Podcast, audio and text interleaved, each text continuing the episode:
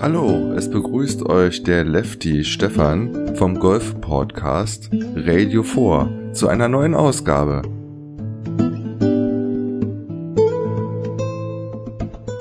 Radio 4, der Podcast für jeden Golfer. Denn wir reden über den Profisport, Trainingstipps und auch Golfreisen und vieles, was uns noch so in Sachen Golf beschäftigt.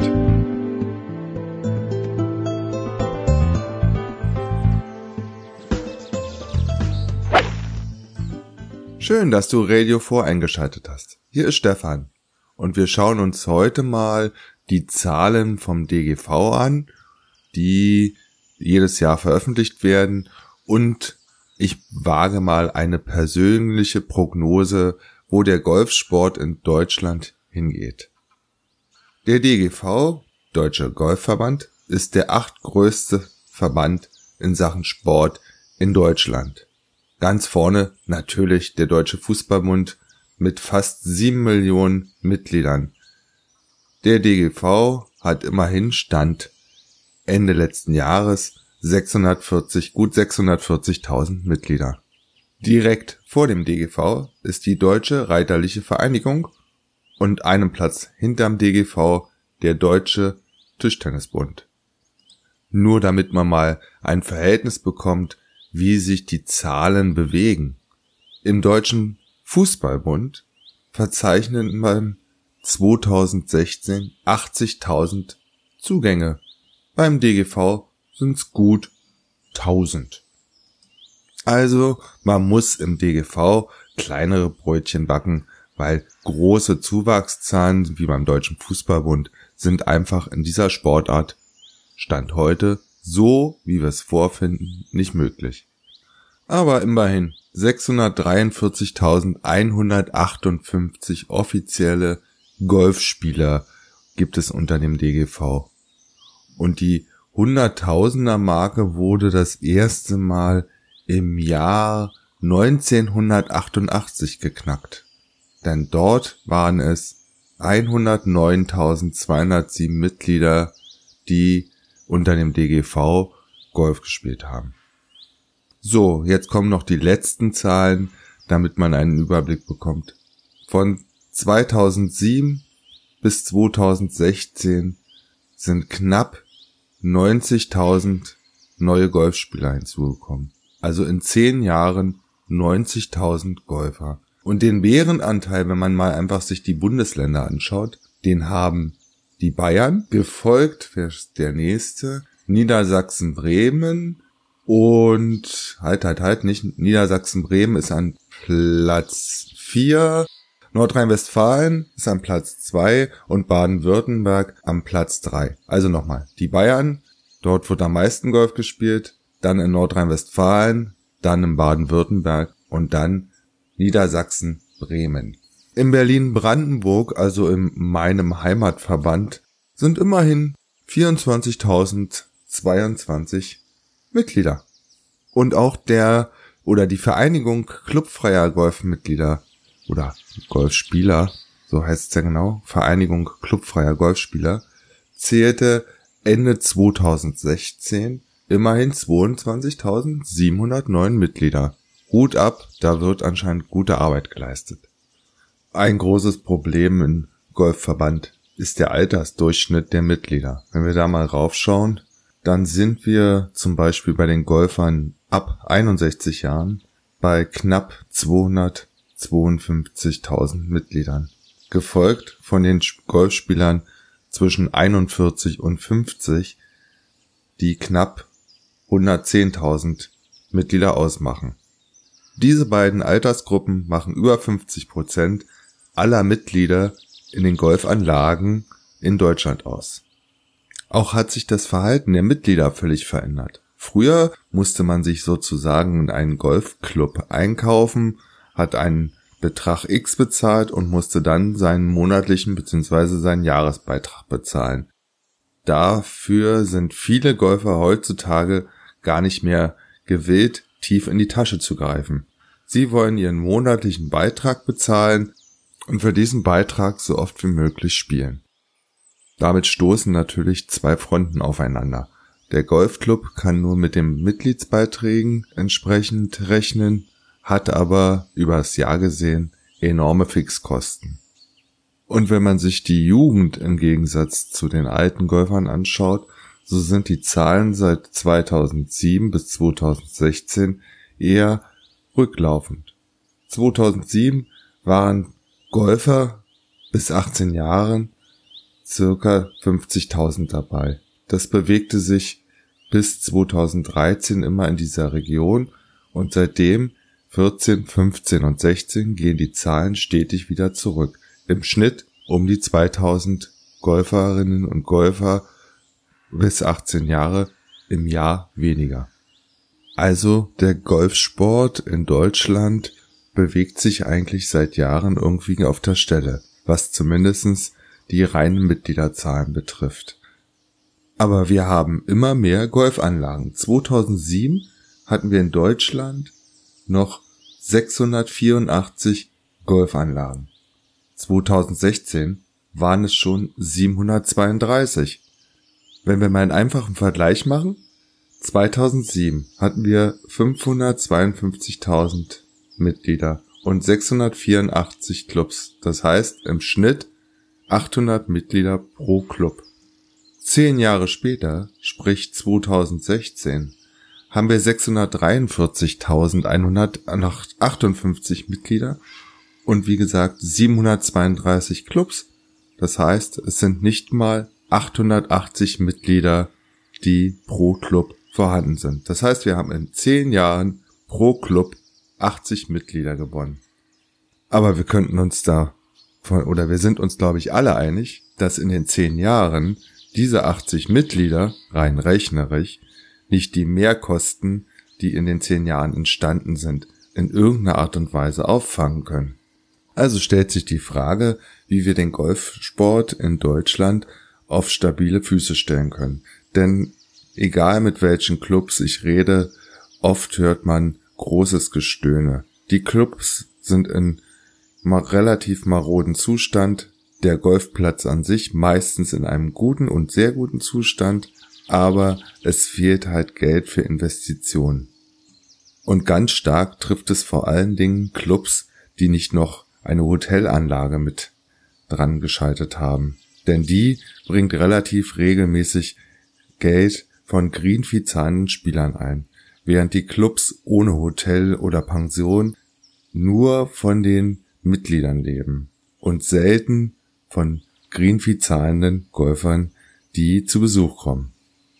Und auch gibt es Clubs, die gerne die Anlage erweitern wollen, sprich ein Hotel bauen wollen würden. Aber mittlerweile sind so viele Clubanlagen in Naturschutzgebieten, dass man gar nicht die Baugenehmigung dafür bekommen würde. Auch fehlen natürlich Investoren dafür.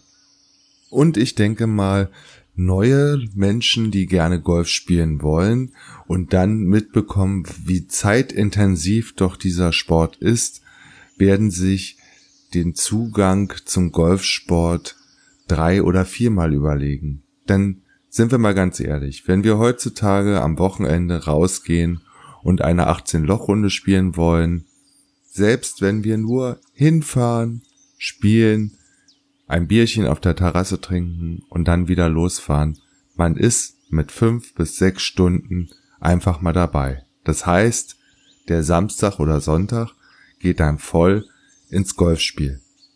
Und da sind auch viele nicht mehr bereit, den ganzen Tag für dieses Hobby, was sehr viel Spaß macht, zu opfern. Nein, sie überlegen, was kann man ändern.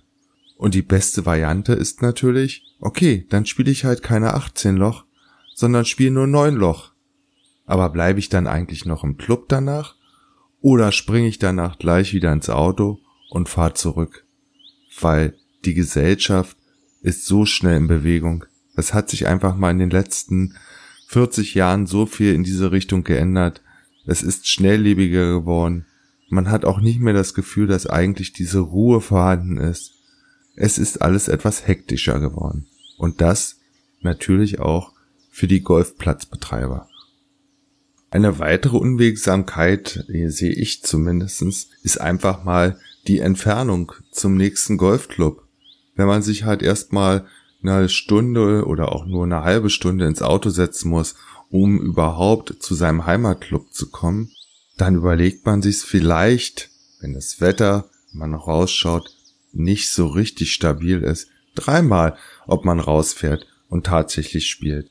Und nur zahlende Mitglieder, die nicht spielen, das ist auch nicht gut für den Golfsport, weil nichts ist schrecklicher, als wenn man in einem Golfclub ist und eigentlich niemand da ist, man ganz alleine ist und man das Gefühl hat, ups, haben die schon geschlossen? So ein bisschen Leben auf der Golfrunde ist doch, denke ich mal, wichtig. Auch wenn ich mich nicht alle drei Sekunden ducken muss, weil irgendjemand auf der Nachbarbahn äh, vorruft. Aber irgendwie gehört das doch mit dazu. So, das sind jetzt die heißen und kalten Fakten, die ich euch erstmal zusammengetragen habe. Und jetzt ist die Frage, wie kann man es Menschen leichter machen, den Virus Golfsport zu bekommen? Und was muss ich vielleicht auch einfach mal in der Denke der Golfplatzbetreiber ändern? Ich glaube, wenn es in den Ballungsgebieten kleine Golfanlagen und wenn es nur drei, vier Löcher sind, geben würde, wo man ohne Vorkenntnis einfach mal so Bälle schlagen kann, um mal reinzuschnuppern, dann würden sich vielleicht einige Menschen, auch jüngere, mal überlegen, ob man da mal hingeht und das einfach mal ausprobiert. Auch die Frage, ob man unbedingt Mitglied sein muss in einem Club, stellt sich natürlich. Wie wäre dann die Variante, wenn man zum Beispiel in einer Region, wo man zu jedem Golfclub eine Stunde fahren müsste, sagt, okay, wir schließen uns zusammen, wir sind vier, fünf, sechs Golfanlagen und die Mitglieder der entsprechenden Golfanlagen können auch in den anderen Clubs kostenfrei spielen. Das heißt, man eröffnet sozusagen mit einer Mitgliedschaft Zugang zu weiteren Clubs. Vielleicht ist dann der einzelne Golfer auch bereit, etwas mehr am monatlichen Beitrag zu bezahlen, wenn er für sich selber die Option hat zu sagen, okay, ich habe zwar meinen Heimatclub A, aber ich könnte auch mal sagen, gut, lass uns doch mal in Club B oder C heute spielen. Und genauso umgekehrt. Ich glaube nicht, dass das viele Golfer kontinuierlich nutzen werden. Aber wenn ich mir zum Beispiel die Region Berlin und Berliner Speckgürtel angucke, gibt es eine Menge Golfclubs. Und wenn man die Option hat zu sagen, okay, in meiner Region sind drei Golfclubs, die packen sich zusammen, haben eine Mitgliedschaft und ich kann dann am Wochenende sagen, okay, dieses Wochenende spiele ich in dem Club, das nächste Wochenende in dem anderen Club und dann wieder in meinem Heimatclub. Vielleicht kann man damit den einen oder anderen hinterm Ofen vorlocken. Und wie kriegt man die jungen Menschen in die Golfclubs? Klar, Stand heute, entweder spielen die Eltern schon Golf oder Freunde, die dann die Kinder mit auf den Golfplatz nehmen. Aber es muss doch auch noch andere Möglichkeiten geben. So die klassischen Geschichten wie Golf an der Schule als Arbeitsgemeinschaft.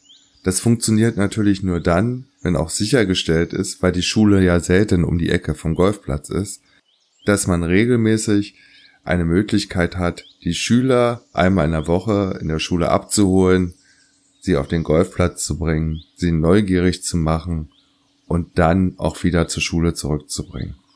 Wenn das nicht funktioniert und nicht sichergestellt ist, dann ist es ein totgeborenes Kind und wird vielleicht ein halbes Schuljahr gut gehen und dann ist das Thema durch. Und sind wir doch mal ganz ehrlich, wir alten Säcke. Es ist doch wunderschön mit anzusehen, wenn Kiddies bis 14 oder 16 Jahre auf dem, auf der Driving Range unterwegs sind und man bewundern kann, wie sie sich drehen können, mit welcher Lust sie am Golfen dabei sind. Also müssen wir doch irgendwie was tun, damit wir die Jugend auf den Golfplatz kriegen. Also ich bin mir ziemlich sicher, dass ich da in den nächsten zehn Jahren eine Menge tun muss. Zum einen würde ja dann wahrscheinlich nicht mehr so viel Clubs vorhanden sein. Zum anderen glaube ich, dass auch mehr Neunloch-Golfkurse ähm, gepflegt und ausgebaut werden als große Anlagen 18 oder gar 27 Loch.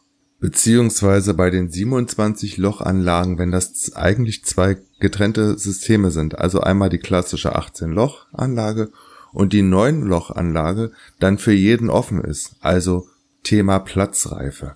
Schafft doch diese scheiß Platzreife in Deutschland ab. Das ist doch schon das Hindernis Nummer eins. Was hat denn die Platzreife heutzutage, wenn man sie heute macht, noch für einen Sinn? Für in meinen Augen keinen. Da werden Platzreifen für unter 100 Euro angeboten in einer Aktion Freitag, Samstag, Sonntag und dann hat man die Platzreife und dann kann man Golf spielen. Wer glaubt denn bitte schön sowas? Man lernt Golf spielen auf den Runden und dann muss halt einfach gesagt werden, okay, es gibt sowas wie eine Platzreife, die man macht und dann braucht man einen Paten im Golfclub, der einen dann zeigt, wo es lang geht. Anders funktioniert es nicht. Denn im Golfsport ist ganz klar, du bist dein eigener Schiedsrichter. Und man muss ja nun nicht gleich am Anfang mit dem Schummeln anfangen. Na? Aber ich würde sogar noch weiter zurückgehen. Also keine neun Lochanlagen, sondern noch kürzere Anlagen. Vielleicht so drei oder vier Löcher. Kurzspiel. Maximal 100 Meter lang. Da braucht man nicht 80 Hektar Land für, sondern diese Anlagen könnte man auch durchaus in der Stadt oder am Stadtrand aufbauen. Und wenn man dann eine Kooperation hat, sprich mit so einer Kurzbahnanlage und einem Golfclub, der dann vielleicht etwas weiter weg ist, vielleicht find, kriegt man dann die Leute vom Kurzspiel hin in den Golfclub auf die 18-Loch-Anlage. Und ganz wichtig ist das Image des Golfsports in Deutschland, weil das ist immer noch unter aller Kanone.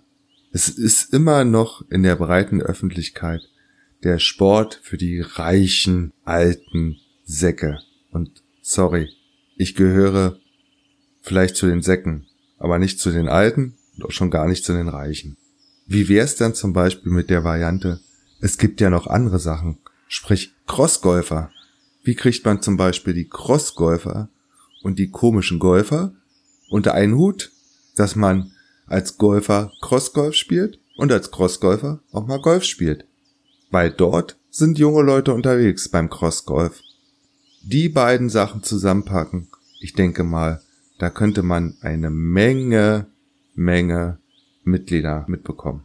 Und ein Thema, was ich irgendwie überhaupt, wo man überhaupt nicht wirklich viel mitbekommt, unser eins fährt nach Mallorca, nach Andalusien, nach Portugal oder in die Türkei und übt dort einen Golfurlaub aus.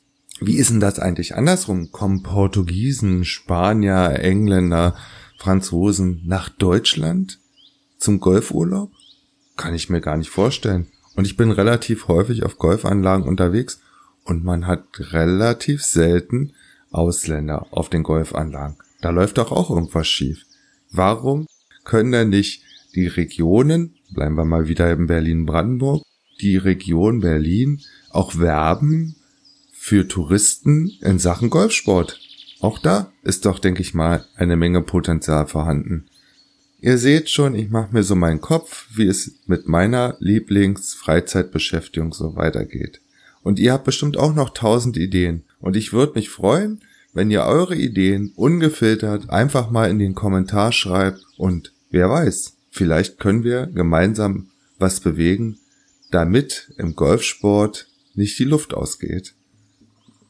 In diesem Sinne wünsche ich euch ein schönes Spiel, viel Spaß, bis zur nächsten Ausgabe von Radio 4 mit Stefan. Tschüss.